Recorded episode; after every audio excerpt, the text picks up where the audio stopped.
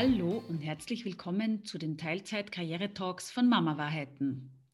Ich bin Sigrid Uray, Mutter von zwei wunderbaren und zeitintensiven Kleinkindern.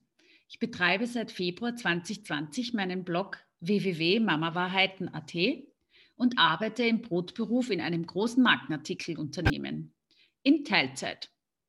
Mein Werdegang, würde ich sagen, ist recht klassisch. Ich bin früher ins Gymnasium gegangen, ich habe dann Wirtschaft studiert und irgendwann kam der Zeitpunkt, als ich mir überlegt habe, was will ich eigentlich wirklich machen? Ich habe es nicht wirklich gewusst, ich habe mich nicht so recht entscheiden können, habe dann ein bisschen meine Liebe zur Gastronomie entdeckt und bin äh, auf zweiten Le Bildungsweg in die Lehre gegangen. Ich habe dann Hotel- und Gastgewerbeassistentin gelernt und war fünf Jahre in der Saisongastronomie überall unterwegs, habe aus dem Koffer gelebt und wahnsinnig viele tolle Erfahrungen gemacht. Ich habe Sprachen gelernt, war international im Ausland und habe einen riesengroßen Erfahrungsschatz mit nach Wien genommen. Ich bin dann wirklich dort auch sesshaft geworden und arbeite seit mittlerweile zwölf Jahren in der FMCG-Branche im Marketing- und Sales-Bereich. Ich habe mich immer gefragt, was wollte ich eigentlich? Warum habe ich Wirtschaft studiert? Ich wollte Karriere machen. Doch heute frage ich mich, was ist Karriere überhaupt? Wer hat das definiert für, für mich? Wie sind wir aufgewachsen? Was war eigentlich ultimativ unser Ziel? Wir haben das natürlich auch von unseren Eltern mitbekommen. Ein sicherer Beruf ist wichtig, Geld ist wichtig zum Überleben natürlich. Aber haben wir auch ein bisschen diese Vorgabe bekommen, was sollen wir tun als Mädchen? Was müssen wir machen als Buben?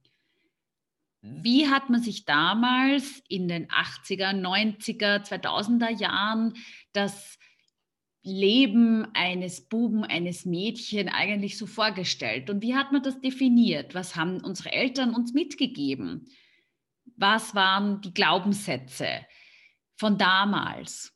Ich habe wahnsinnig viel gearbeitet in meiner Berufskarriere. Ich wollte immer erfolgreich sein. Ich wollte eben diese Karriere machen, die ich immer im Hinterkopf hatte, dass das notwendig ist. Ich habe ja eine ganz tolle Schulbildung erhalten. Ich habe ja studieren dürfen als Mädchen. Das ist doch toll. Ich habe nie wirklich darüber nachgedacht, wie toll das ist. Meine Mutter, die heute beinahe 70 ist, für die war das natürlich was ganz Großartiges. Die war in ihrem Dorf die erste, die äh, ins Gymnasium gehen konnte, die dann studiert hat. Sie ist dann Lehrerin geworden, weil viel anderes hat es zu ihrer Zeit faktisch für Frauen nicht als Option gegeben. In meiner Generation, ich bin heute ein bisschen über 40, ist das schon eher normal gewesen. Eigentlich eine Selbstverständlichkeit. Ich kam aus einer Akademikerfamilie, für mich war es ganz normal. Heute, glaube ich, ist es noch einen Schritt weiter gegangen. Jetzt haben einfach die jungen Leute noch mal andere Ansprüche. Aber für uns damals war es wichtig, als Mädchen sich zu beweisen. Wir wollten gesehen werden. Wir haben einfach alles gemacht. Wir haben sehr lange, sehr hart, sehr viel gearbeitet und geglaubt, das bringt uns dann die große Karriere. Wir waren strebsam und ehrgeizig und zielgerichtet. Heute frage ich, was war eigentlich mein Ziel? Beziehungsweise ich frage mich, was ist immer noch mein Ziel? Ich habe mich relativ spät für Kinder entschieden. Heute habe ich zwei.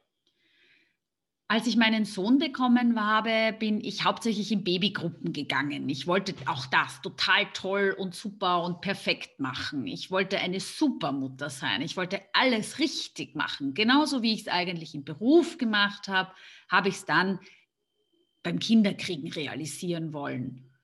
Ich wollte ihm das Richtigste und Beste mitgeben. Ich wollte äh, ihn fördern, das Beste zu essen, alles selber machen, die richtige Erziehung, das richtige Wickeln, das richtige Stillen, Füttern, die, richtig viel Luft. Keine Ahnung. Es war wirklich für mich eine Grenzwerterfahrung, A, dass ich für jemand anderen zuständig bin und B, dass ich auch da eigentlich alles perfekt test machen wollte. Ich bin von einer Babygruppe in die andere gerannt und habe mir dort die Tipps geholt, wie es denn die anderen so machen.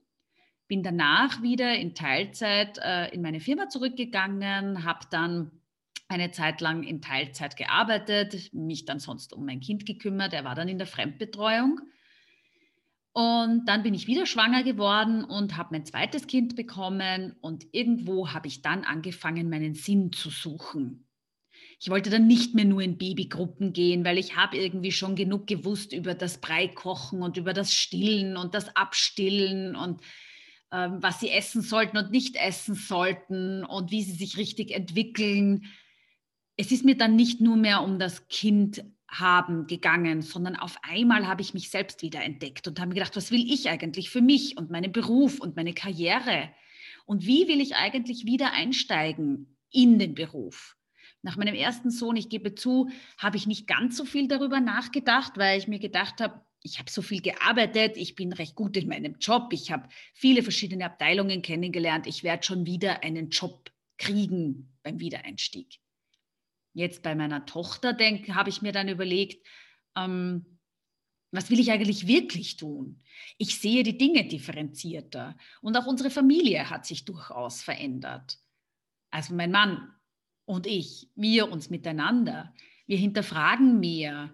Wir überlegen uns, wie wir unseren Familienalltag anders und neu definieren. Natürlich haben wir mit zwei Kindern und beide Eltern berufstätig eine große Herausforderung zu meistern. Aber im Großen und Ganzen hinterfragen wir einfach.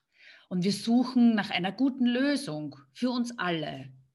Ich suche jetzt auch nach Gleichgesinnten, nach Menschen, die sich auch mit diesem Thema beschäftigen, die sich überlegen, ob der Teilzeitwiedereinstieg wirklich eine Armutsfalle sein muss. Muss es den Karriereknick bedeuten? Heißt das, dass alle Frauen, die sich für Kinder entscheiden und nicht automatisch wieder nach einem Jahr Karenz oder vielleicht sogar weniger in einen 50, 60 Stunden Job zurück einsteigen wollen?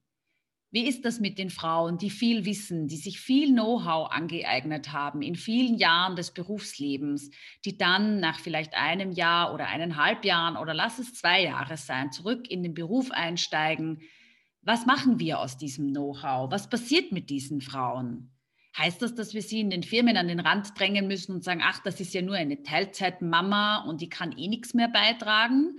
Oder werden wir versuchen, das wirklich absolut Beste aus diesen Frauen herauszuholen, die zumeist äußerst effizient arbeiten, weil sie wissen, sie müssen nachher ihre Kinder abholen gehen, die kaum Kaffeepausen machen, die sehr oft nicht Mittagessen gehen, die wenig soziale Kontakte mit den Arbeitskollegen pflegen, weil sie einfach reinhackeln, um ihre Arbeit fertig zu machen.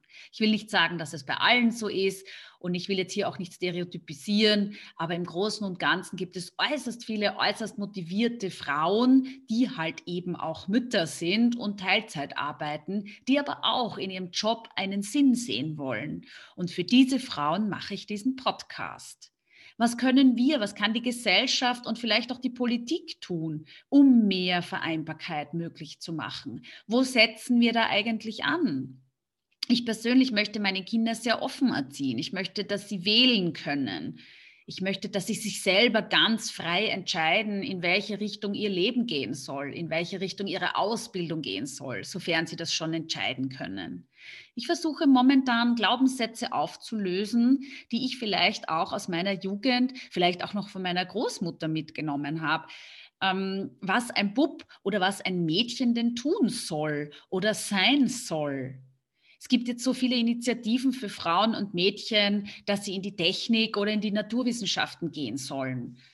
Das ist auch wirklich wunderbar und toll und es gehört auch gefördert und unterstützt, weil immer noch sehr stark der Glaube da ist, dass Mädchen das nicht können oder auch nicht wollen.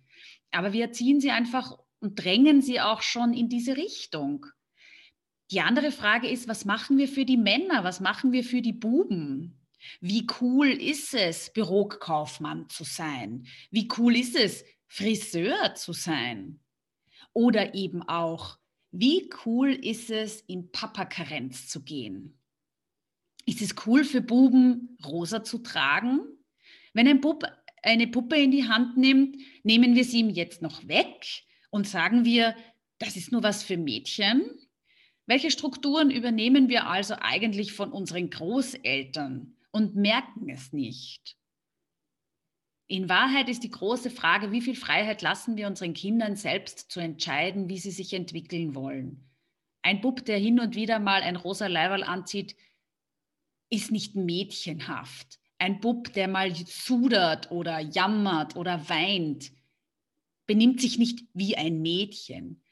Und ein Mädel, das einen Müllabfuhrwagen super cool findet und viel lieber Hosen als Kleidchen trägt, das vielleicht, weiß ich nicht, sich die Haare schwarz färbt und ähm, die Hosen unter den Popo fallen lässt.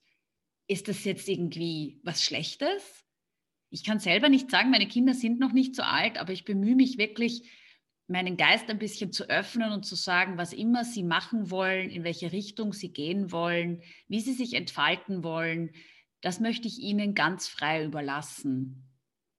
Ich werde natürlich auf sie aufpassen und ein bisschen wird abfärben von dem, was ich glaube, was gut und was schlecht ist. Natürlich will ich ihnen Werte mitgeben, die meine sind, mit denen ich mich auch identifiziere.